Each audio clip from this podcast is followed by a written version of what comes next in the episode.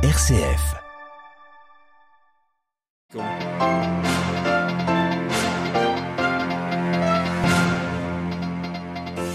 Un bien triste Noël sur la terre de naissance du Christ. La guerre entre Israël et le Hamas a des répercussions en Cisjordanie et à Bethléem, comme nous le verrons avec le directeur de la maison d'Abraham qui accueille en temps normal les pèlerins en visite en Terre Sainte. Inquiétude pour les droits de l'homme en Égypte alors qu'Abdel Fattah al-Sisi devrait être réélu à la tête de l'Égypte pour un troisième mandat de six ans. Nous entendrons le directeur d'une des rares ONG qui défend encore les droits des citoyens encore autorisés. Élection législative en Serbie dimanche, Paris réussi pour le président Vucic qui remporte le scrutin. Mais pour l'élection du maire de la capitale Belgrade qui avait lieu aussi hier, l'issue du vote est plus incertaine. Radio Vatican, le journal, Xavier Sartre. Bonjour. La guerre dans la bande de Gaza, le papa a déploré hier après la prière de l'Angélus la mort de deux femmes, une mère et sa fille, membres de la paroisse de la Sainte Famille à Gaza, abattues samedi par un tireur de l'armée israélienne. François a souligné que cette attaque euh, avait eu lieu dans un endroit où il n'y a pas de terroristes, mais des familles, des enfants, des personnes malades et des handicapés ainsi que des religieuses. Il a aussi dénoncé l'attaque contre le couvent des Sœurs de Mère Teresa, qui contraint déplacer les personnes sous respirateurs artificiels qui étaient soignées et la de personnes handicapées qui y vivaient. C'est dans ce contexte, dans ce sombre contexte que les chrétiens s'apprêtent à célébrer Noël. Depuis le 7 octobre, ils sont privés même de la visite des pèlerins. Bernard Thibault est le directeur de la maison d'Abraham, située sur le mont des Oliviers, à Jérusalem. Cet ancien séminaire bénédictin accueille depuis près de 60 ans, sur la volonté de Paul VI, des pèlerins modestes de toutes les religions. Aujourd'hui, la maison tenue par le Secours catholique est vide.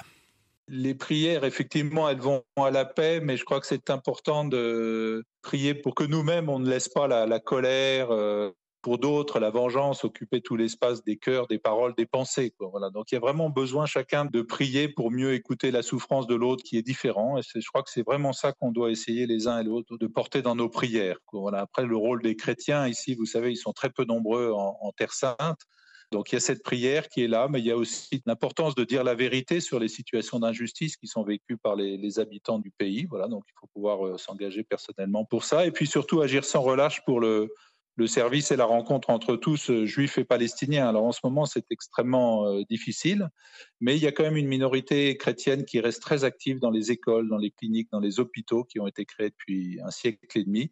C'est des lieux importants et rares où les chrétiens, bah, ils cherchent à porter leur valeur de coexistence, de respect mutuel, de dignité de vivre ensemble. Voilà, c'est ça notre prière. Hein. C'est dans l'action, à notre petite mesure, là où nous sommes pour essayer de témoigner de cette volonté d'ouverture à tous. Et puis surtout, aujourd'hui, hein, plus que la paix, c'est un grand mot euh, dans, dans, ce pays aujourd'hui, c'est on a besoin de prier pour mieux écouter la souffrance de l'autre qui est différente. C'est le premier pas vers la paix. Des propos recueillis par Marie Duhamel. La guerre entre Israël et le Hamas a causé hier la mort de 110 Palestiniens à Jabalia, dans le nord de la bande de Gaza, selon les autorités sanitaires euh, palestiniennes. Face aux critiques, l'armée israélienne assure attacher une importance primordiale à la précision et à la réduction des dommages causés aux civils lors de ces opérations. Près de 19 000 personnes, essentiellement des civils, dont de nombreux enfants, ont été tués par l'armée israélienne depuis le 7 octobre. L'armée israélienne qui est accusée cette fois par Human Rights Watch d'utiliser la famine des civils comme technique de guerre dans la bande de Gaza, ce qui constitue un crime de guerre, rappelle l'ONG de défense des droits de l'homme. Le gouvernement israélien a réagi en qualifiant l'organisation d'antisémite et d'anti-israélienne. C'est aujourd'hui qu'en Égypte, le nom du vainqueur de la présidentielle doit être annoncé. Le président sortant Abdel Fattah al-Sisi est évidemment le grand favori, mais sa probable réélection, faute de candidats d'opposition crédibles, ne fait pas l'unanimité et inquiète même. C'est le cas de Mohamed Lotfi, directeur de l'Egyptian Commission for Rights and Freedom, l'une des rares ONG de défense des droits de l'homme qui a encore une voix. Il est très inquiet de voir l'évolution des droits de l'homme se poursuivre sous un nouveau mandat de Sisi. Un troisième mandat pour euh, Sisi de six ans, c'est six ans plus euh, pour les Égyptiens avec euh, la confiscation de leurs droits civiques et politiques, de souffrances économiques avec une inflation galopante, avec des mesures économiques amères attendues dans le deal entre l'Égypte et le FMI. C'est encore une fois la censure de la liberté d'expression que ce soit euh, en ligne ou dans la presse ou dans les médias euh, traditionnels. Ce sont six ans de plus d'arrestation d'opposants politiques, de dissidents, de journalistes, de défenseurs des droits de l'homme, de procès inéquitables, de disparitions forcées. La gamme des violations qu'on a vues en Égypte pendant dix ans, on s'attend à, les, à continuer à les vivre en tant qu'Égyptiens. Des propos recueillis par notre correspondante au Caire, Léonie Lebrun. Huit morts selon un dernier bilan dans un incendie dans le principal entrepôt de carburant de Conakry, la capitale de la Guinée. Face à l'ampleur du sinistre, le gouvernement ferme les écoles et demande aux travailleurs de rester chez eux. Les stations-service sont également fermées. Le feu dont l'origine est pour l'instant inconnue s'est déclaré vers minuit hier soir. Le Chili ne changera finalement pas de constitution. Après quatre ans de débats et de les Chiliens ont dit non à 55% au projet constitutionnel présenté par la droite et l'extrême droite. C'est la seconde fois qu'ils rejettent un texte qui était censé remplacer la loi fondamentale héritée de la dictature de Pinochet, Neila de Rouanet. Et oui, c'est un retour à la case départ pour le Chili, car il y a quatre ans, suite aux grandes manifestations qui avaient éclaté dans le pays, la solution qui avait été trouvée pour sortir de la crise, c'était le changement de constitution, celle actuellement en vigueur et rédigée sous la dictature. Mais le premier texte qui a été proposé aux Chiliens a été rejeté l'année dernière. Certains le considéraient trop à gauche. Et hier, la population a également dit non à la deuxième proposition jugée trop à droite cette fois-ci. Pour le gouvernement de Gabriel Boric, ce processus constitutionnel est un échec car l'objectif de la gauche, c'est d'en finir avec la constitution de la dictature qui maintient le modèle ultralibéral au Chili. Ce n'est pas non plus une victoire pour l'extrême droite qui n'a pas réussi à faire approuver sa copie. Alors que va-t-il se passer maintenant? Le président chilien a déjà écarté toute possibilité pour une troisième tentative d'écriture d'une nouvelle constitution, en tout cas sous sa mandature.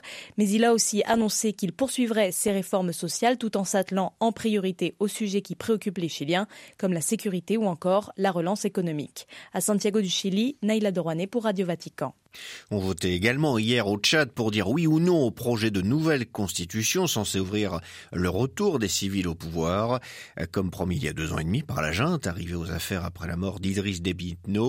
Une grande partie de l'opposition et de la société civile a appelé à boycotter ce vote considéré comme un plébiscite destiné à préparer l'élection de l'actuel chef de la junte, fils du président président. Ah, les résultats sont attendus le 24 décembre. Week-end électoral en Serbie, où le parti du président Aleksandar Vucic, le SNS, a remporté les élections législatives. L'homme fort du pays a apparemment remporté son pari, celui de redonner un souffle à sa majorité. Mais à Belgrade, l'opposition espère remporter la mairie.